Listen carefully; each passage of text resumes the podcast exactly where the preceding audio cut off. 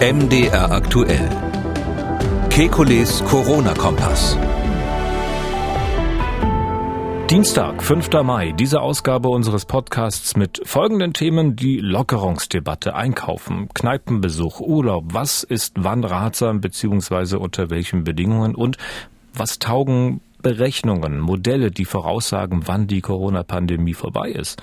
Wir wollen helfen, aktuelle Entwicklungen rund um das neuartige Coronavirus zu verstehen und einzuordnen und wir beantworten Ihre Fragen. Ich bin Tim Deisinger, Redakteur und Moderator bei MDR Aktuell. Einschätzungen holen wir ein, wie immer, beim renommierten Virologen und Epidemiologen Alexander Kikoli. Tag, Herr Kikoli. Hallo, Herr Deisinger. Kleine technische Bemerkung am Anfang, weil uns einige geschrieben haben, die den Podcast in der Regel auf unserer Website mdaktuell.de hören. Das schien gestern nicht so recht zu funktionieren. Ich glaube, äh, möglicherweise lässt sich das immer noch nicht streamen. Man kann die Folge zwar anklicken, aber das Audio startet nicht. Unsere netten Kollegen von der Technik arbeiten an dem Problem. Ich hoffe, dass es ganz schnell gelöst ist. Ansonsten nutzen Sie bitte die Alternativen über die ARD Audiothek, über Spotify, Apple, Google, YouTube, da funktioniert. Und wenn Sie das alles nicht haben, dann können Sie als weitere Möglichkeit auch den Podcast von unserer Seite runterladen und dann abspielen. Das funktioniert auch. Oder Sie rufen Alexander Kekuli einfach an. Die Telefonnummer kann ich immer sagen, das ist die Null. Nein, sage ich natürlich nicht. ich wollte Herrn Kekuli nur mal ein bisschen erschrecken. Vielleicht gibt es ja auch mal ein Zeitalter, in dem Technik einfach nur funktioniert und keine Sperenzien macht. Ich vermute aber, das werden wir nicht mehr erleben. Eher gibt es eine Zeit ohne Corona, vermute ich, oder? Was meint der Virologe? Ja, definitiv. Das ist dann zumindest nicht mehr so gefährlich. Das wird, also meine Prognose ist, dass dieses Virus irgendwann so eins wird ja. von vielen, die man gelegentlich mal kriegt, wie die anderen Erkältungsviren auch. Bis dahin aber müssen wir wohl mit dem umgehen, was wir haben. Weniger Neuinfektionen. Darum natürlich auch eine Lockerungsdebatte, die immer lauter wird und die noch ziemlich durcheinander geht. Kommen wir gleich zu. Ich muss eingangs aber noch mal eine Sache von gestern aufgreifen, die letztlich ja auch was mit Lockerungen zu tun hat. Ich weiß, Herr Kekoli, dass Sie kein Freund von hoch und runter bei all den Einschränkungen und Lockerungen sind. Das haben Sie schon öfter betont. Und dass Sie die Befürchtung haben, dass man äh, manche Lockerungen später vielleicht auch nur schwer wieder einholen kann. Aber habe ich mir dann nach unserem Gespräch gestern nochmal so gedacht, also wenn das Virus, das hatten Sie auch schon angedeutet, uns in Richtung Sommer in Ruhe lässt, ne, dann ist doch für viele sicher eigentlich nicht so richtig erklärbar, äh, warum man dann eigentlich Einschränkungen hinnehmen muss. Wenn es dann im Herbst wiederkommt, dann müssen die Masken halt wieder ran. Also ist dieser ähm, Anfahren- und Bremsenweg äh, von Gesundheitsminister Spahn vielleicht doch gar nicht so falsch? Ja, das ähm, Problem ist letztlich, äh, dass wir im Sommer, wie Sie richtig sagen, damit rechnen müssen, dass die Infektionszahl deutlich runtergeht. Ähm, erstens im Sommer, zweitens ist es eine Beobachtung, die man quasi in allen Ländern macht, dass es so ein Maximum gibt. Es kommt nach naja, manchmal sechs Wochen, manchmal acht Wochen, in den USA jetzt etwas, etwas später. Und nach diesem Maximum gehen einfach die Infektionszahlen wieder runter. Zugleich kommt jetzt der Sommer, so dass ich davon ausgehe, dass diese Entwicklung, die wir jetzt haben, im Moment sind es ja, glaube ich, noch um die 700 Fälle am Tag in Deutschland, ähm, dass wir, äh, dass sich das weiter fortsetzt. Es werden noch weniger Fälle sein. Andererseits ist klar, dass wir nicht immun sind in Deutschland und klar ist auch, dass das Virus weltweit nicht verschwinden wird. Das heißt also hauptsächlich auf der Südhalbkugel, wo ja jetzt dann der Herbst und der Winter anstehen, ähm, wird das Virus weiter vorhanden sein. Und von dort wird es natürlich wieder zurück zu uns kommen. Und die Frage ist jetzt, ähm, was machen wir in der Zeit, wo äh, sozusagen der Ball auf der anderen Seite des Spielfelds ist? Ähm, klar kann man sagen, ein sehr routinierter Tennisspieler äh, sieht, wie lange der Ball braucht, bis er zurückkommt. Der könnte zwischendurch seinen Schläger aus der Hand legen. Ich habe das zwar noch nicht gesehen bei Turnieren, aber ich bin sicher, dass das die Profis hinkriegen würden. Die Frage ist nur, wollen wir sozusagen unsere Abwehrstrategie, wenn wir nun ziemlich sicher sind, dass das Virus wiederkommt, in einer Phase, wo wahrscheinlich auch durch die Jahreszeit äh, der Infektionsdruck nachlässt, wollen wir die Abwehrstrategie dann unterbrechen. Das ist letztlich eine politische Frage und die Frage, wie, wie viel man den Menschen da zutraut. Hm. Ich wollte sagen, die Leute, die müssen ja auch mitziehen. Also man kommt ja bestimmt auch sehr schnell in einen Bereich, also in dem vielleicht manche Einschränkungen für sinnlos erachtet und nicht so recht mitgemacht werden. Und da wird dann vielleicht auch mancher Stelle an der Kompetenz der Entscheider zweifeln. Das muss man doch eigentlich verhindern. Ja, das ist genau das Problem. Das ist ein Kommunikationsthema. Wir müssen, ich meines Erachtens ist immer das Beste, finde ich eigentlich immer in solchen Situationen, den Menschen wirklich zu erklären, wie es ist, möglichst detailliert ähm, und zu sagen, schaut mal, deshalb haben wir die Entscheidung getroffen. Ehrlich gesagt vermisse ich das manchmal in der Politik. Aber äh, hier wäre jetzt eine ein Thema, wo man wirklich drüber reden muss, natürlich der Sommerurlaub, wo alle jetzt drüber sprechen. Mhm.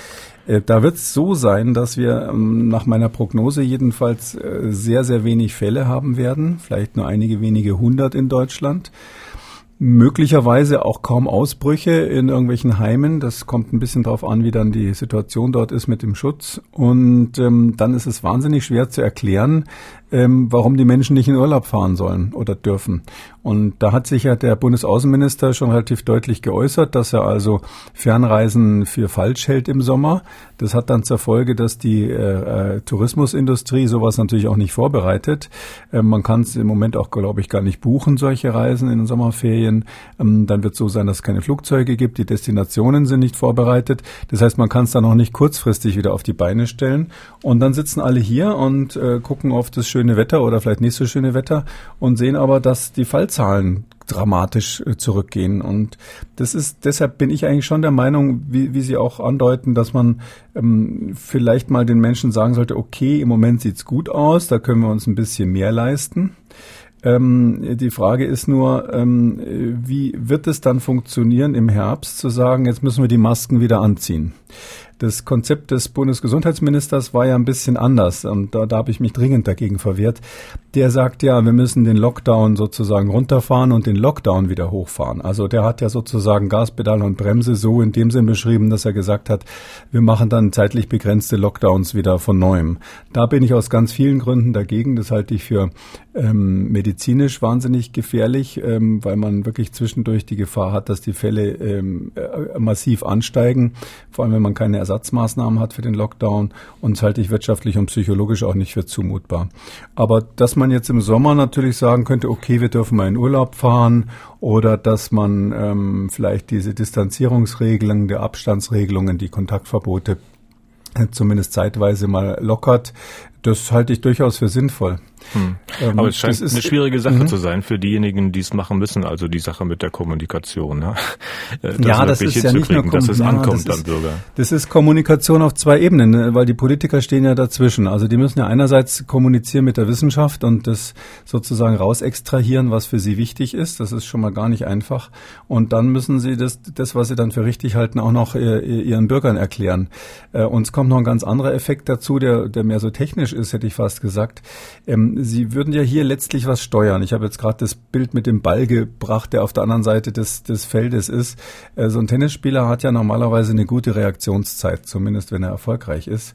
Und ähm, da ist es so, die Reaktionszeit bei diesem Thema ist aber wahnsinnig schlecht. Das liegt daran, dass das Robert Koch Institut äh, schlechte Daten hat, ähm, die Daten zum Teil auch ähm, widersprüchlich auswertet, aber die Hauptkritik geht eigentlich nicht ans ins Institut, sondern an die an diejenigen, die dem Robert Koch Institut die Daten so verzögert zuarbeiten. Das sind die Länder und die Gemeinden und so weiter. Und dann ist es aber auch so, dass in der Natur der Sache es bisher einfach liegt, dass wir ähm, erst relativ spät mitkriegen, wenn irgendwo ein Ausbruch ist. Das ist einfach einfach so, weil, weil eben die Leute müssen krank werden, dann muss, muss die Diagnose gestellt werden, dann muss es gemeldet werden. Das hat einen Verzug. Und deshalb ist, wenn man das so als Regelkreis sich anschaut, quasi hier äh, in, den, in den Sommerferien kann man fast sagen, äh, ist ein, Risk, ein riskant, äh, vom Gas runterzugehen, ähm, weil man, wenn man im Herbst wieder hochfahren müsste, dann nicht schnell genug wäre. Mhm. Sowohl technisch als auch vielleicht von der Psychologie der Menschen. Äh, wenn jetzt irgendwelche Regelungstechniker einen Motor entwerfen würden, dann würden die sagen, na klar, im Sommer sparen wir Benzin und im Herbst haben wir dann irgendwelche ganz feinen Sensoren, wo wir feststellen, dass wir wieder Gas geben müssen. Aber das ist eben hier nicht so. Und wir können weder frühzeitig erkennen, wenn es wieder losgeht, noch können wir die Menschen quasi sehr reaktionsschnell dazu bringen, wieder Sicherungsmaßnahmen zu ergreifen. Und deshalb ist die Frage, ob man im Sommer, äh, also ich würde auf jeden Fall davon abraten, da jetzt zu viel Druck draus zu lassen und zu sagen, jetzt ist alles wieder easy. Hm, ich glaube, das wäre dann wahnsinnig schwierig, mhm. wenn wir im September ähm, äh, quasi sagen müssen, okay, jetzt äh, Masken wieder an oder ähnliches. Aber es scheint nicht so einfach zu sein. Morgen beraten ja wieder alle Länderregierungschefs mit der Kanzlerin und es sieht irgendwie nicht so aus, als äh, könnte man sich dort darauf einigen, wirklich koordiniert vorzugehen. Also beispielsweise, wie Sie sich wünschen, wenn ich das recht verstanden habe, erstmal hier und da ausprobieren und dann entsprechend der Erfahrungen auch andernorts weiter zu öffnen oder eben auch nicht. Da herrscht dann anscheinend eher das Prinzip, äh, also einer macht was und die anderen sagen sich nur dann, also, oh, was der hat, will ich jetzt auch haben. Also müssen wir dann doch wieder die Systemfrage, ich will jetzt nicht wieder in die Föderalismus-Thematik kommen, aber irgendwie kommt man immer wieder zu diesem Punkt. Naja, der Föderalismus könnte ja auch so aussehen, dass sich alle einigen, dass man in einem Bundesland mal zum Beispiel die Kitas und die Grundschulen aufmacht und, und dann schaut, was passiert.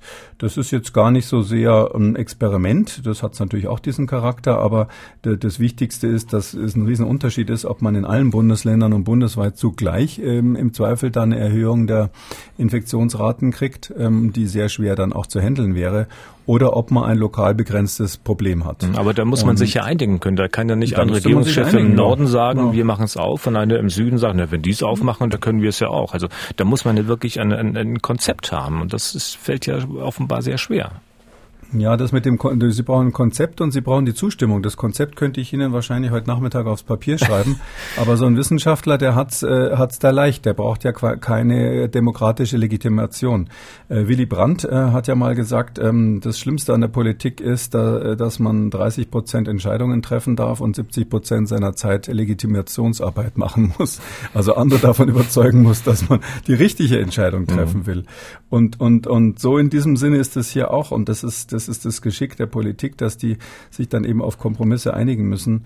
Ähm, als, aus der wissenschaftlichen Seite kann ich nur sagen, ich kann dringend davor warnen, ähm, dass man jetzt alles zugleich macht, vor allem Kitas und Grundschulen aufmacht und vor allem das ohne ähm, die Alten zu schützen und die anderen Risikogruppen, aber vor allem die Alten. Das ist ja äh, für mich eine Überraschung gewesen, dass das so kritisiert wurde. Den Vorschlag habe ich ja schon vor einiger Zeit gemacht. Und da hat sich ja sogar die Leopoldina, ganz äh, die Nationale Akademie der Wissenschaften, ganz massiv dagegen gesträubt und gesagt, nee, das ist ein Grundgesetzeingriff gegen die Freiheit älterer Menschen.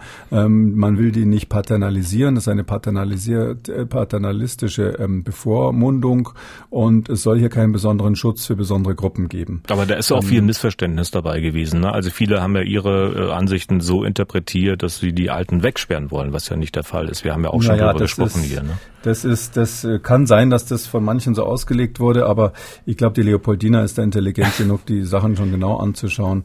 Ähm, das ist, ist tatsächlich eine Grundsatzdebatte und die, die führt man ja immer wieder, dass man die Frage stellen muss, ähm, sind, ist es, ist es verantwortbar, wenn jetzt ähm, etwa zehn Prozent der Bevölkerung, die, die tendenziell nicht mehr im Arbeitsleben stehen, äh, wenn die jetzt ein hundertmal so hohes Risiko wie alle haben, ähm, dran zu sterben, ist es verantwortbar sozusagen, denen zu empfehlen, sich besonders zu schützen nicht wegsperren, sondern mit, mit individuellen Schutzmaßnahmen, Masken und so weiter. Und dafür die Möglichkeit zu haben, dass die anderen 90 Prozent etwas mehr Freiheit bekommen und zum Beispiel auch die Kinder, Kitas und so weiter. Diese, diese Diskussion ist letztlich abgewürgt. Auch das aktuelle Konzept von Frau Giffey, ähm, die ja, die ja sagt, sie will jetzt die Kitas in mehreren Stufen wieder aufmachen. Das, das sieht einem, das sieht sozusagen auf der anderen Seite immer, immer die gesamte Bevölkerung im Risiko. Und wenn man die gesamte Bevölkerung im Risiko hat und wirklich sagt, okay, wir schauen jetzt mal, was passiert, wenn wir Kitas öffnen und zugleich die Alten nicht schützen, um es mal so auf den Punkt zu bringen, dann finde ich, ist das Experiment äh, zu gewagt. Hm. Dann schauen wir mal auf ein paar konkrete Dinge, die kommen können. Über Kinder reden wir gleich noch ein bisschen gesondert. Äh, ein Stichpunkt ist ja, was man immer wieder hört. Große Verkaufsflächen, 800 Quadratmeter bei den Lockerungen, die sollen jetzt wieder geöffnet werden. Ist denn daran eigentlich was auszusetzen? Nö, das ist, äh, geht ja sozusagen, äh, gibt ja immer so diese Zauberformel, dass man sagt Abstand halten. Ja, das ist ja, äh, das Sesam öffnet dich in jeder beliebigen Situation. Wenn man irgendwie Öffnungsdebatte hat, muss man einfach sagen, wir sichern die zwei Meter Mindestabstand. Wir äh, sorgen dafür, dass alle in die Ellbogen äh, husten und so weiter. Wir haben Desinfektionsmöglichkeiten Und wir haben jetzt seit neuerdings noch dazu ähm, Gesichtsmasken. Äh, mit dem Argument kann man im Grunde genommen, solange man es mit äh, intelligenten Menschen hat und vor allem mit Erwachsenen zu tun hat, ähm, kann man da relativ viel machen. Und ich glaube, das geht auch in einem größeren Kaufhaus. Das ist jetzt nicht auf 800 Quadratmeter beschränkt. Sind Sie da nicht ein bisschen optimistisch? Es gab ja gestern Fotos, da haben Leute vor einem großen Möbelhaus äh, gewartet. Ich glaube, bis zu drei Stunden. Aber wenn man denn unbedingt ein neues Billigregal braucht, dann macht man es vielleicht. Äh, aber mit dem Abstand dort, in der langen, langen, langen Schlange schien das sehr schwierig zu sein. Also die standen eng beieinander, haben keine Masken auf äh. Also da so sehr aufs Erwachsensein zu bauen, ist dann vielleicht doch etwas optimistisch, oder? Ja, das ist, äh, also das gebe ich zu. Also das ist eine Grundeigenschaft, die ich habe immer. Und ich berate ja nicht zum ersten Mal ähm, im Zusammenhang mit Pandemien und äh, habe auch sehr, sehr viele unterschiedliche Situationen da erlebt. Das ist eine ganz häufiger Frage, die man mir stellt. Sind Sie da nicht so optimistisch? Ich gehe einfach immer erstmal vom positiven Fall aus. Ich habe auch im Februar dieses Jahres gesagt, obwohl ich äh, damit gerechnet habe, dass es zu einem weltweiten Ausbruch kommt, ähm, nein, im Januar war das sogar, habe ich noch gesagt, es wird zu einem Ausbruch kommen, aber wir kriegen das unter Kontrolle. Ähm, den Optimismus äh, habe ich jetzt auch. Die, die, die, man muss das den Leuten einfach erklären. Man muss denen sagen, da muss halt sich einer hinstellen in diese Schlange und sagen, äh, geht bisschen weiter auseinander. Da muss man irgendwelche Markierungen auf dem Boden machen. Und ich sehe auch ganz oft das Gegenbeispiel. Ich sehe auch ganz vernünftige Leute, die also in der Alltagssituation zusehen, dass sie sich irgendwie nicht auf die Pelle rücken, auch wenn es relativ voll ist. Hm. Zweiter Punkt wäre zum Beispiel Gastronomie, die ja nun auch doch allmählich wieder hochgefahren werden soll. Was würden Sie sagen, in welchen Schritten? Also zuerst beispielsweise nur Freisitze und Biergärten oder? Ja, also das, ähm, mein Vorschlag war ja, dass man tatsächlich äh, früh anfängt. Das hätte man schon vor äh, ein paar Tagen oder Wochen machen können und dann eben anfängt wirklich mit Außenbereichen. Ähm, und äh, wenn da nicht so viele Leute sitzen im Außenbereich, dann sehe ich ähm, jetzt von der Ansteckungsgefahr kein großes Risiko. Man muss ja ähm, auch sagen, unser, unser Wissen von der Übertragbarkeit dieses Virus entwickelt sich ja weiter.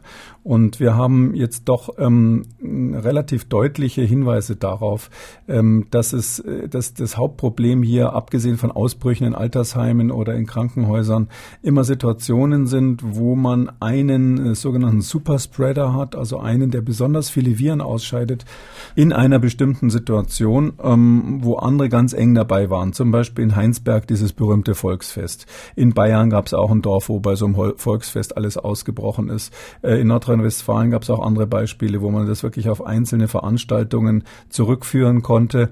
Äh, und das war eigentlich dann immer die gleiche. Und in, in Berlin gab es, glaube ich, eine Diskothek, wo, wo so ein Ausbruch gab. Ähm, das heißt, es ist immer die Situation, viele Menschen auf engem Raum zusammen, ähm, äh, möglicherweise sprechen sie laut oder singen oder schreien. Ähm, und da ist so ein bisschen mein Bild im Moment, dass in solchen Situationen diese besondere, sonst seltene Übertragungsform über Aerosole eine Rolle hm. spielt. In, in, Gast, in Gaststätten, ja, in denen. Musik läuft beispielsweise, laut Musik läuft, dann geht man ja auch ein bisschen enger zusammen und muss dann halt ein bisschen sich äh, deutlicher verständlich machen. Heißt das jetzt, ähm, Indoor-Gastronomie ist für Sie erstmal ausgeschlossen oder?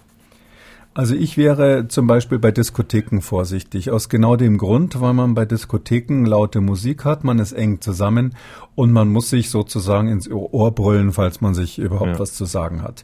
Und ähm, das ist so eine Situation, da wir eben wissen, dass in diesen Situationen die Viren besonders viel ausgeschieden werden und da wir wissen, dass sonst aus irgendwelchen Gründen die Übertragung eben nicht so irre effektiv ist. Das ist eben anders als bei der Influenza, dass das Virus aus dem Grund eben kontrollierbar ist im Prinzip. Und äh, das ist ja auch ein Teil meines Optimismus, dass man was machen kann. Äh, deshalb meine ich, sollte man Situationen vermeiden, wo diese Aerosole sich bilden. Übrigens ja auch diese, diese Heinsberg-Studie ist ja inzwischen raus und da hatten wir kurz drüber gesprochen. Da hat sich ja auch, haben sich auch Hinweise darauf gezeigt, dass eben in ganz bestimmten Situationen plötzlich eine hohe Infektionsrate stattfindet, vielleicht sogar auch mit schwereren Erkrankungen verbunden. Und in ganz vielen anderen Situationen, bei Leuten, die zu Hause wohnen, ähm, die Übertragung ganz wenig ist. Also ich weiß jetzt nicht, ob das vielleicht Ehepaare waren, die sowieso nicht mehr miteinander reden, aber beim Sprechen entstehen definitiv mehr Viren, als wenn man nichts sagt. Hm. Ist aber jetzt kein Ratschlag für Ehepaare, dass sie nicht mehr miteinander Ehepaare reden sollen. Nicht, aber, aber ich, ehrlich gesagt, wissen Sie, worüber ich nachdenke? Ich weiß noch nicht, ob ich das, ich, ich denke jetzt mal laut darüber nach. Ja. Beim Friseur ist es ja so, dass man doch tendenziell mit seinem Friseur redet.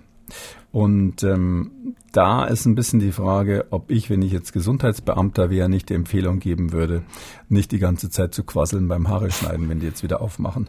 Aber ich weiß nicht, da würde ich mich wahrscheinlich schon wieder so unbeliebt machen, dass ich das lieber, lieber gleich wieder vergesse. Bei mir nicht. Ähm, ich bin nicht so ein Gesprächsteilnehmer beim Friseurbesuch, ich schlafe da eigentlich immer eher ein. ja, also ich bin da, glaube ich, nicht in Gefahr. Aber ähm, vielleicht für zu Hause, also wenn Eltern mit ihren Kindern sprechen, es gibt ja so Situationen, wo man ein bisschen aneinander gerät, äh, dann Mama und Papa ziemlich laut werden. Das wäre ja durchaus mal ein Anlass drüber nachzudenken, ob man den Kindern das nicht auch in leisem Ton sagen kann. Ne? Naja, das Virus würde ich jetzt nicht vorschieben. Ähm, ich bin natürlich immer dafür, dass man mit Kindern nicht laut redet, aber äh, das Virus würde ich nicht vorschieben als Begründung in dem Fall. Ähm, und zwar deshalb, weil ich äh, meine, in der Familie ähm, ist es ein, die viel größere Gefahr, dass man aus Angst vor dem Virus äh, die soziale Wärme und die sozialen Kontakte verliert. Und ähm, deshalb würde ich jetzt sagen, wenn da jetzt nicht gerade ein schwerkranker Opa oder eine schwerkranke Oma mit in der Familie ist, würde ich jetzt sagen, äh, innerhalb der Familie sollte man keine hm. Distanzierungsmaßnahmen, äh, äh, egal welcher Art, sich überlegen. Wir waren ja eigentlich bei der Gastronomie, ähm, hatten übrigens auch eine Hörermail dazu. Da fragt ein anonym na, bleibender Herr, der möchte das so, wie es denn in der Gastronomie, das ist ja Outdoor und Indoor mit Geschirr aussieht. Also beispielsweise Biergläser werden da bei durchlaufendem kalten Wasser gespült. Da geht vielleicht auch mal nicht alles bis auf den letzten Rest ab. Sind Infektionen über solche Gefäße ausgeschlossen? Hm, Infektionen sind über so Schmierinfektionen werden das dann wieder nicht ausgeschlossen. Aber das, was wir hier schon öfters ähm, vermutet haben, ist nach aktuelleren Studien jetzt nach und nach bestätigt. Also diese Schmierinfektionen machen in der Größenordnung von zehn Prozent von allen ähm, Infektionen aus. Ähm, und das heißt aber im Umkehrschluss, ähm, man muss jetzt, ist da, da wird meines Erachtens relativ viel zu viel getan. Wenn man jetzt mal so guckt, welche Art von Übertragungswegen werden eigentlich berücksichtigt, dann ist es so, diese Schmierinfektionen Infektionen, das ist weltweit so ein Thema, wo alle hm, ganz mal zu ganz drastischen Maßnahmen greifen. Es wird auch mit Sicherheit so sein, wenn jetzt die ähm, Gastronomie teilweise öffnet, dass die Gesundheitsämter lokal dann anordnen werden, dass desinfiziert werden muss und alles abgewischt werden muss und kontrolliert und rauf und runter. Weil das ist so etwas, das kennt man auch aus anderen Bereichen. Da ist die Versuchung groß. Die Gesundheitsämter kennen es zum Beispiel bei der Lebensmittelüberwachung und bei der Überwachung von Produktionsprozessen in der Küche. Da gibt es standardisierte Protokolle, mit denen man das macht, wo eben dieses Thema Desinfektion und Schmierinfektion ganz oben ist. Da geht es aber mehr so um die Vermeidung von Durchfällen. Und hier haben wir aber eine Erkrankung, wo eben hauptsächlich diese Tröpfcheninfektion wichtig ist. Eben beim Sprechen und Singen und, und, und, und Husten kommen eben kleine Tröpfchen rausgeflogen. Da ist Nummer eins der, die Maske. Das ist meines Erachtens das wichtigste Instrument überhaupt. Ähm, gemeinsam mit dem Abstand. Klar, wenn man den halten kann, zwei Meter ist natürlich gut. Ähm, und deshalb glaube ich, dass dieses ganze Thema Schmierinfektionen, ja, das, da wird so viele An Anordnungen vom Gesundheitsamt geben. Da glaube ich, muss ich keine Angst äh, machen. Es ist eher umgekehrt, dass man wahrscheinlich an ein paar Stellen sich an den Kopf fasst, fassen wird und fragen wird, muss das jetzt wirklich sein, was da passiert? Ja. Und dann gibt es noch viele andere Punkte, die in Sachen Lockerung diskutiert werden. Familien mit Kindern, wir hatten es schon ein bisschen angedeutet, schauen da sicher auch ziemlich genau drauf, nämlich zum Beispiel, wann kommen die Kinder wieder zu Hause raus, beispielsweise in die Kitas. Äh, und äh, da muss man ja sagen, äh, Kinder sind ja nicht auf der sicheren Seite. Einerseits was die Ansteckerei betrifft und andererseits liest man jetzt Berichte über mysteriöse Krankheiten, die da in Zusammenhang mit Corona und Covid Covid-19 gebracht werden, oder? Ja, also bei den bei den Ansteckungen im Kindergarten, da habe ich, äh, sage ich mal, dezidiert eine andere Meinung als als die Bundesfamilienministerin. Ähm, ich glaube, es ist nicht möglich durch ähm, erzieherische Maßnahmen ähm, äh, und durch Mundschutz und sonst was dafür zu sorgen, dass die Kinder in der Kita und in der Grundschule sich nicht anstecken. Das geht natürlich in höheren Schulen, aber da bei den kleineren nicht. Ähm, aber das ist nicht mein mein Home Turf, wenn ich mal so sagen darf. Ähm, bloß weil man selber ein paar Kinder hat, ist man da noch kein Experte für. Das müssen die Fachleute sagen die Leopoldina ist ja auch der Meinung gewesen, die Akademie der Wissenschaften, dass man Kindern, äh, bei Kindern durch Hygieneerziehung das, äh, das Problem lösen kann. Meine Strategie wäre anders, die wäre, lass die Kinder völlig in Ruhe, äh, lass die machen, geht einfach davon aus, dass sich das Virus dort verbreitet, ähm, weil alles andere unverhältnismäßig wäre. Ich will ja nicht, dass so eine ganze Generation C sozusagen entsteht, eine Generation Corona, die jetzt irgendwie tiefe Psychosen haben oder Neurosen haben aufgrund von Jugenderlebnissen mit irgendwelchen Viren, gegen die sie kämpfen mussten. Also mein eigener Sohn hat sich schon kürzlich stolz einen Papiermundschutz gebastelt und ich habe ihn dafür aber nicht gelobt, sondern ich finde, das geht zu weit, wenn sich irgendwie äh, kleine Kinder mit sowas äh, intensiv die ganze Zeit beschäftigen. Dann hören sie es im Radio, dann hören sie es von den Eltern. Also ich glaube, diese Traumatisierung, die sollte man da sparen. Aber wie gesagt, das ist Thema der Gesundheitsministerin, der, der, Familienministerin. Es gibt ja trotzdem dieses Aber, dass natürlich Eltern und äh, möglicherweise auch Erzieherinnen, Erzieher, auch Politiker Angst haben um Kinder. Also gerade, was ich angedeutet habe, wenn man Berichte über äh, mögliche neue Krankheiten da Na liest, gut, die, die damit um im Zusammenhang Kinder, stehen. Ja, das ist ein anderes Thema, genau. Also ähm, bei der Angst um die Kinder, ja, und das erste ist ja die Frage Kinder als äh, Verteiler von Krankheit. Da muss man, da gilt nach wie vor, Kinder haben ganz selten Symptome, sind aber ansteckend.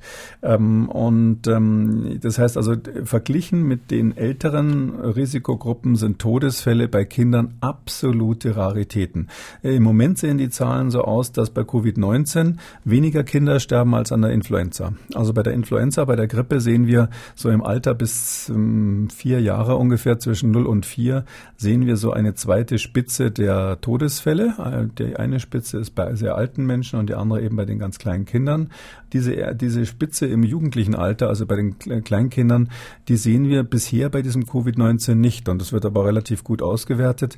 Das heißt, erstens, Kinder sind tatsächlich nach den Daten, die wir jetzt haben, wirklich so, dass es keine Gefahr im Allgemeinen gibt. Aber da muss man natürlich sagen, es gibt so Berichte, im Moment ist da einer ähm, ganz interessant. Ähm, wir wissen, dass es eine ganz seltene Erkrankung bei Kindern gibt, die heißt äh, Kawasaki-Syndrom. Kawasaki von so einem, so einem Japaner, Tomisaku Kawasaki hieß der, oder heißt der, der, der lebt glaube ich noch, und der hat in den 60er Jahren ähm, äh, diese Krankheit beschrieben bei Kindern, ähm, dass da so eine allgemeine Entzündung auftritt. Da sind alle Blutgefäße innen entzündet, und die Innenwand von Blutgefäßen ist entzündlich verändert und ähm, durch diese im ganzen Körper vorhandene Entzündung haben die dann ähm, so manchmal so merkwürdigen Ausschlag an Händen und Füßen, löst sich manchmal die Haut ab. Dann haben sie, äh, gibt's manche, die haben so eine ganz dicke rote äh, Zunge, die so geschwollen ist. Da sagt man auch Erdbeerzunge dazu, ähm, äh, dicke Lymphknoten. Manche haben auch plötzlich ganz rote Augen äh, auf beiden Seiten schlagartig und ähm, Fieber dazu und fühlen sich schlecht, Knochenschmerzen und so. Und das ist eine Immunreaktion, die heißt eben Kawasaki und die ist ganz selten bei Kindern, also extrem seltene Kinderkrankheit. Da kann man schön durch die Facharztprüfung fallen, äh, wenn man Kinderarzt werden will, weil, weil nicht so viele die, die kennen oder jemals gesehen haben. Ähm, aber die ist jetzt offensichtlich bei diesen Covid-19-Kindern, da gibt's Daten aus Großbritannien und jetzt aktuell auch aus New York, äh, die ist da gehäuft, äh, gehäuft äh, beobachtet worden. Ähm, man muss dazu sagen, Kawasaki ist nichts, woran Kinder sterben. Also manche ähm, äh, Fachleute sagen, wir lassen die, wir behandeln das gar nicht. Also es gibt eine Strategie, einfach nichts zu machen und die Eltern zu beruhigen. Und übrigens bei Kinderärzten immer ein ganz wichtiger Teil der Therapie, auf die Eltern auch einzugehen. Und die andere Strategie ähm, ist ganz simpel, und zwar gibt man da tatsächlich Aspirin. Weil das Aspirin ähm, geeignet ist, die Entzündungsreaktion ein bisschen runterzufahren und auch Verklumpungen in den feinen Blutgefäßen zu stoppen. Ähm, und ähm, das ist ganz interessant. Aspirin gibt man sonst bei Kindern nicht so oft, das ist aber eine Ausnahme. Und ähm, das passt eben genau zu dem, was wir kennen in der Lunge der Covid-19-Patienten, jetzt bei den Erwachsenen, dass die eben so eine Entzündungsreaktion haben an den Gefäßen, wodurch auch es zu kleinen Thrombosen kommt. Man könnte sogar vielleicht von Kawasaki lernen und sagen, naja, die ähm, die ähm, bei den Kindern hilft bei Kawasaki das Aspirin. Und gucken wir doch mal, ob solche Entzündungshemmer möglicherweise auch bei ähm, bei Erwachsenen helfen, wenn sie diese Mikrothrombosen in der Lunge haben. Also das ist nicht so abwegig, da mal einen Therapieversuch zu machen. Hm. Aber Erklärungen oder Erklärungsansätze dafür, was das Virus dann äh, genau macht, dass es am Ende zu Kawasaki kommt, die äh, gibt es jetzt noch nicht so umfassend, oder? Wir wissen bei dem Kawasaki nur eins, dass es viele Ursachen haben kann. Das ist eine relativ mysteriöse Erkrankung eigentlich, kann man fast sagen. Aber klar ist, dass es auch durch andere Viren ausgelöst wird. Also das ist nicht ungewöhnlich, dass im, im Gefolge einer Virusinfektion so ein Kawasaki-Syndrom auftritt. Ähm, wie gesagt, das heilt dann bei Kindern fast immer von selbst aus und ähm, ist, äh, ich meines Wissens gibt es auch durch Covid-19 im Zusammenhang mit Kawasaki-Syndrom nicht ein Kind, was auf der Welt bisher daran gestorben ist.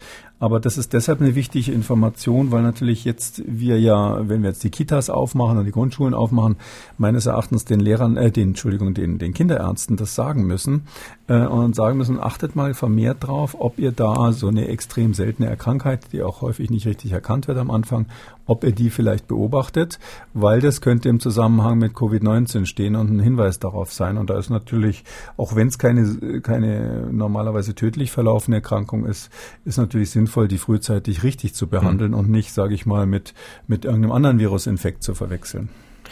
Okay, machen wir an dieser Stelle mal einen Punkt zu den Lockerungen und äh, all dem, was damit zusammenhängt. Äh, welche Entwicklungen, welche Untersuchungen gibt es sonst noch, die wir hier auch immer besprechen? Da sind wir zum Beispiel auf einen Professor in Israel gestoßen, der hat ein Papier überschrieben mit Coronavirus dies out within 70 days, no matter how we tackle it. Also das Coronavirus stirbt innerhalb von 70 Tagen aus, egal was wir machen, egal wie wir es angehen. Ja, Mensch, da bräuchten wir also nur noch ein paar Tage warten, oder? Also ernsthafte Frage, hat der Mann irgendwelche Belege, die diese These stützen? Naja gut, der beobachtet einfach die weltweite Entwicklung und da ist es tatsächlich so, da gibt es ja ganz viele, die das machen. Ähm, gibt auch eine berühmte Website in, in Singapur, die also die Daten da zusammenschreiben und so ein bisschen in die Zukunft projizieren. Und äh, wo wir hingucken, alle sagen, das Virus ist ein paar Wochen weg. Und da, äh, selbst die selbst die CDC, also die, die US-Behörde, die die unter anderem den amerikanischen Präsidenten berät, die sagt, das Virus wird im Sommer deutlich runtergehen und verschwinden. Die sagen sogar, pro Grad Celsius äh, nimmt die Virusinfektionsrate um zwei Prozent ab. Also pro Grad Celsius Tagesdurchschnittstemperatur. Und ähm, vor dem Hintergrund ist ganz klar, im Sommer wird es einen Rückgang geben. Äh, und ähm, die Frage ist jetzt nur, ähm, kommt da eine zweite Welle? Das ist die eine Frage. Mm, da würde ich jetzt mal sagen, es spricht leider nichts dagegen, dass wenn es wieder kalt wird, dass es nochmal kommt. Und die andere Frage ist, woran liegt es, dass es zurückgeht? Da sagt ja jetzt der, der äh, Professor da aus, aus Israel, ähm, der heißt auch noch Ben Israel, und der sagt also, das würde sozusagen ganz von selber verschwinden. Er weiß nicht genau warum, aber seine Theorie ist, dass das Virus quasi ähm, so eine begrenzte Lebenszeit hätte. Äh, quasi als würde ihm die Batterie ausgehen und dann wird es äh, quasi nicht mehr funktionieren und sich totlaufen oder eben andere Effekte, die er nicht, nicht, nicht, nicht, nicht auf, auf dem Schirm hat. Mm, also ich glaube, man kann daraus Folgendes schon lesen. Jetzt mal abgesehen von der Jahreszeit muss man ja mal überlegen, woran könnte das liegen, dass ähm, auch SARS damals verschwunden ist, MERS äh, bei großen Ausbrüchen im Sommer verschwindet. Ähm, ich glaube, was alle ähm, Länder gemeinsam haben, egal welche Maßnahmen sie ergreifen, ist doch, dass sie erstens testen. Das wird wirklich überall gemacht und dass sie zweitens die Menschen ja warnen. Das ist doch ganz klar, dass alle Menschen überall gewarnt wurden, egal welche Maßnahme ergreift. Und diese Ähnlichkeit, äh, dass also ungefähr im gleichen Zeitfenster die Krankheit dann wieder abnimmt, das könnte doch daran liegen, dass die Menschen einfach von sich aus so einen fast natürlichen Reflex, hätte ich fast gesagt, haben, wenn sie wissen, dass so eine Erkrankung da ist, die über Atemwege übertragen wird. Und wenn man es auch noch feststellen kann, wenn man also Kranke dann isolieren kann, ähm, dann kommt es einfach zu einer Distanzierung ganz automatisch. Das machen Tiere ja auch bei, bei Ausbrüchen. Ähm, äh, zum Beispiel gab es ja diese afrikanische Schweinepest oder gibt es auch noch, die ein Riesenthema ist äh, in Europa, dass Wildschweine diese Schweinepest haben. Und äh, die Jäger sind, ähm, wie die Wahnsinnigen hätte ich fast gesagt, hinter den Schweinen her, um die abzuschießen, weil sie hoffen, damit diese Schweinepest unter Griff zu, in, in, in, in Griff zu bekommen. Also sozusagen die Schweine töten, damit sie nicht von der Schweinepest getötet werden. Und so eine Art vorauseilender Selbstmord überlege ich mir gerade. Und ähm, aber es ist so, was, was dahinter steckt, ist ja ähm, und was was man da beobachtet hat, ist ja, dass die äh, Wildschweine tatsächlich von sich aus das Verhalten ändern und Abstand voneinander halten. Die sind halt, die Rotten untereinander haben größeren Abstand als sonst während dieser Schweinepest, wenn die merken, da ist eine Seuche da. Und ähnliche Beobachtungen gibt es viele im Tierreich und ich glaube, wir Menschen sind da auch so, dass wir auf so eine Reaktion, auf so eine äußere Gefahr durch eine gewisse Distanzierung reagieren. Wir haben das auch übrigens in Westafrika bei Ebola gesehen, ähm, dass die Menschen halt einfach so Kranke, selbst wenn es Verwandte waren, dann von sich aus äh, isoliert haben, nicht mehr so oft umarmt haben. So ein Ebola-Kranker sieht ja auch ziemlich krank aus und, und, dieser natürliche Reflex, ich hätte fast gesagt, so eine gewisse, nicht Ekel, aber so eine gewisse Aversion gegen das Kranke, äh, die hilft uns, glaube ich, bei so einer, so einer spontanen ähm, sozialen Distanzierung. Und ich glaube, das ist der gemeinsame Nenner, den der Professor Ben Israel da beobachtet hat. Das funktioniert in allen Gesellschaften. Und ähm, deshalb gibt es auch diese ähnlichen Kurven, wenn die Krank der Krankheitsausbruch dann bekannt ist. Hm. Ich gucke auf die Uhr, die Zeit rennt heute wieder mal. Kommen wir gleich an dieser Stelle zu den Hörerfragen. Sabine Lacher macht sich Gedanken über ÖPNV-Nutzer. Sie ist in zwei Fahrgastbeiräten aktiv und schreibt, ÖPNV-Nutzer sind doch eigentlich unter bakteriellem und viralem Dauerbeschuss. Diese Personen müssten doch ein recht fittes Immunsystem haben, da es ja ständig trainiert wird. Gibt es denn Daten über den Anteil der ÖPNV-Nutzer unter Covid-19? Patienten. Also interessante Gedanke, aber ich vermute mal nicht. Ne? Also wenn wir noch nicht mal die, ich sag mal, Stammdaten der Infizierten genau erfasst haben, wie Beruf und ähnliche Dinge, oder? Ja, das ist ja genau das Problem, dass unsere Datenlage so miserabel ist. Und da muss man sich auch, müssen sich die Behörden schon ein bisschen an die Nase fassen. Ähm, und ja, ähm, das, das wäre jetzt eine sehr spezielle Auswertung, aber äh, der Gedanke ist richtig. Was man dann meistens macht, ist, dass man übrigens als erstes Kindergärtner und Kindergärtnerinnen nimmt, äh, weil die ja nun echt ständig bombardiert werden von hustenden, rotzenden Kindern. Und da kann man tatsächlich feststellen, dass die gegen alle möglichen Viren, die so zirkulieren, immer als erstes immun sind. Meine Hypothese wäre auch, dass die häufiger immun gegen das neue Coronavirus sind, ähm, weil möglicherweise andere Coronaviren, da gibt es ja vier andere, die ständig zirkulieren, eine gewisse Immunität verleihen. Also nicht sicher, aber zumindest verhindern, dass der Krankheitsverlauf nicht so schwer wird. Und das ist durchaus möglich, dass man feststellt dann irgendwann mal, wenn die Daten dann mal da sind mhm. und ausgewertet sind, dass Kindergärtner da äh, seltener schwerst erkranken. Vielleicht auch, weil sie jünger sind. Aber ähm, solche Daten hat man nicht und das ist ganz dringend notwendig, weil wir ja intelligente Gegenmaßnahmen nur dann planen können, wenn wir eine solide Datenbasis haben. Eine Jungrentnerin, die gerne anonym bleiben möchte, schreibt Folgendes. Ich bin also seit kurzem Rente, hatte eigentlich vor, demnächst in meine alte Heimat zurückzukehren, wo meine bisherige Zweitwohnung auf mich wartet. Die Corona-Krise hat erstmal alle Planungen in Frage gestellt, auch wenn jetzt die Bewegungsmöglichkeiten wieder zunehmen. Vor allem macht mir der Umzug Sorgen. Dem gilt meine Frage, muss ich befürchten, dass aus dem Möbelwagen oder durch die Mitarbeiterinnen und Mitarbeiter des Umzugsunternehmens Viren in meine Sachen und von dort in meine Wohnung eingeschleppt werden? Sollte ich den Umzug besser noch verschieben oder die Wohnung nach dem Umzug erstmal für ein paar Tage unter Quarantäne stellen? Ja, das ist wieder das Stichwort Schmierinfektion. Ähm, das ist eine sehr seltene Infektion, so wie es aussieht, oder eine relativ seltene Infektion, so wie es aussieht. Dann muss man auch noch mal überlegen, ähm, wie ist das eigentlich mit den Möbelpackern? Ähm, warum sollte jetzt einer, der sich krank fühlt oder gerade krank ist, bei den Erwachsenen haben die meisten ja Symptome, warum sollte der dann schwere Möbel rauf und runter schleppen? Wenn es einem nicht so gut geht, macht man das eher nicht. Dann kann man sich statistisch anschauen, wenn wir jetzt am Tag so 700 Fälle oder sowas in Deutschland haben, ähm, nehmen wir mal eine Dunkelziffer Faktor 5 dazu, dann sind sie trotzdem noch bei 3500. 3500 Neuinfizierte laufen in Deutschland rum. Warum soll einer von denen jetzt gerade der Möbelpacker sein? Und dann ist noch die Frage, wenn ich dann die Möbel eingeräumt habe in meine Wohnung, dann müsste ich ja mit meinen Händen da irgendwas abwischen und dann in meine Augen reiben. Und ich hoffe, dass jeder, der den Podcast ähm, schon mal gehört hat, weiß, das soll man nicht machen. Da soll man sich, bevor man sich ins Gesicht fasst, mhm. immer die Hände waschen. Hat auch außerhalb von Corona Vorteile. Ich bin sicher, also dass das jeder weiß. Gründen, außer, ja, ich glaube, das kann man nicht öfter sagen, ja. Aber aus, aus all diesen Gründen, sage ich mal, äh, einfach umziehen. Ja, da wird nichts passieren. Definitiv nichts. Die größte Gefahr ist, dass äh, jemand hustet während des Umzugs und jemand anders ins Gesicht hustet. Mhm. Also das, also wenn die da prusten, die Treppe rauf und runter gehen, da würde ich vielleicht ein bisschen Abstand halten, aber sonst sehe ich keine Gefahr.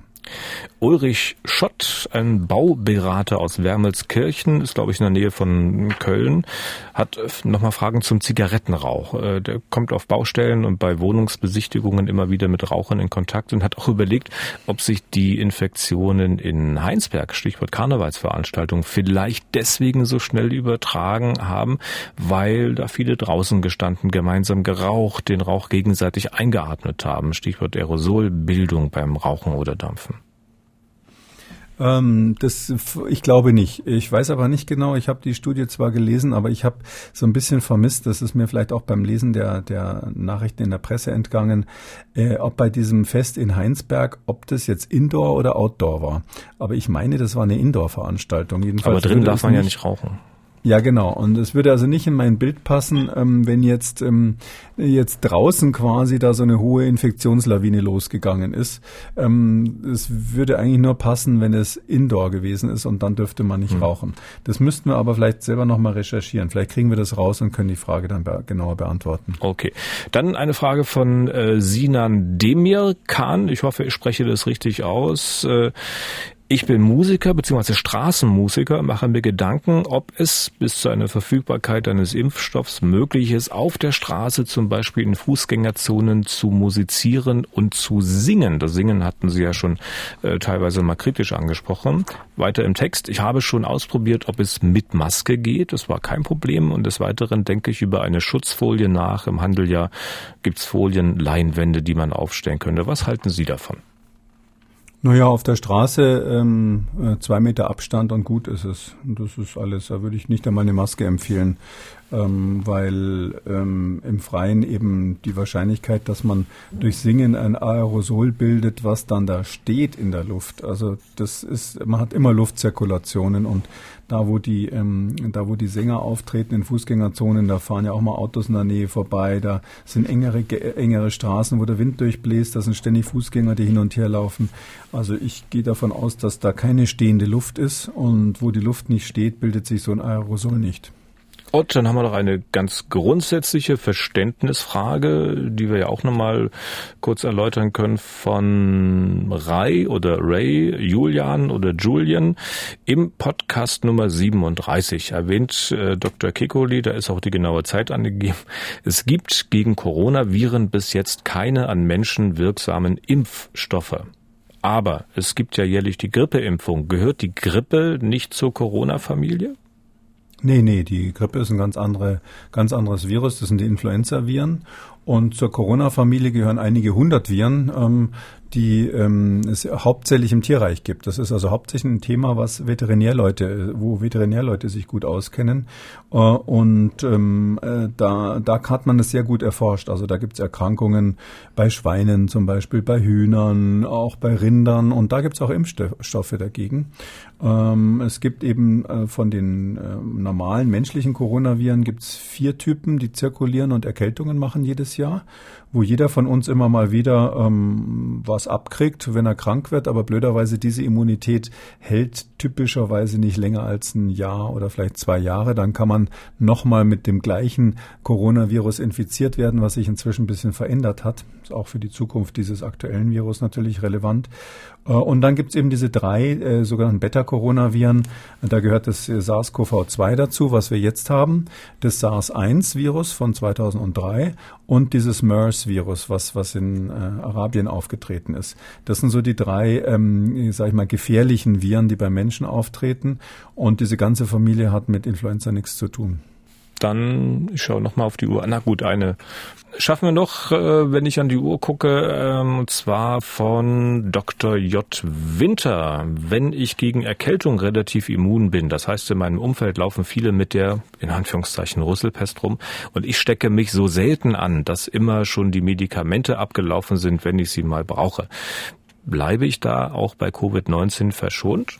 Fragezeichen. Das weiß keiner. Also da würde ich jetzt nicht drauf setzen, bevor wir bessere Daten haben. Ähm, es ist meines Erachtens zu erwarten, dass wir relativ bald genauer wissen, wie zum Beispiel andere Coronaviren, wenn man sie abgekriegt hat, davor schützen, dass man oder teilweise schützen, dass man von, mit diesem SARS-CoV-2 jetzt krank wird. Aber solange da keine Daten da sind und solange ich vor allem nicht weiß, warum ich nicht krank geworden bin. Das kann ja viele Gründe haben. Ähm, vielleicht hat er gar kein so gutes Immunsystem, wird ständig infiziert, hat aber nur ganz schwache Symptome. Das gibt's ja auch, dass Menschen ein Virus abkriegen, aber kaum Symptome haben und daher ignorieren sie das. Daher, solange ich diese ganzen Informationen nicht habe, ob ich wirklich immun bin und welche Faktoren dafür überhaupt eine Rolle spielen, würde ich es jetzt bei dem SARS-CoV-2 jetzt nicht unbedingt drauf ankommen lassen. Andererseits muss man natürlich immer dazu sagen, wenn jemand keine Grunderkrankungen hat äh, und jung ist, dann ist die Wahrscheinlichkeit, dass er an dem Virus stirbt, sehr gering. Tja, und damit sind wir auch für heute erstmal wieder durch. Äh, vielen Dank, Herr Kikoli, und bis morgen. Ja, gerne, Herr Deisinger. Bis dann. Und wenn Sie Fragen haben, dann schreiben Sie uns unter mdraktuell-podcast.mdr.de oder rufen Sie uns an unter 0800 300 22 00, möglich auch bei Twitter unter Hashtag FragKikoli. Kikolis Corona-Kompass gibt es in der ARD Audiothek, bei Spotify, Apple, bei Google, YouTube und auf mdraktuell.de. MDR aktuell. Kekules Corona-Kompass.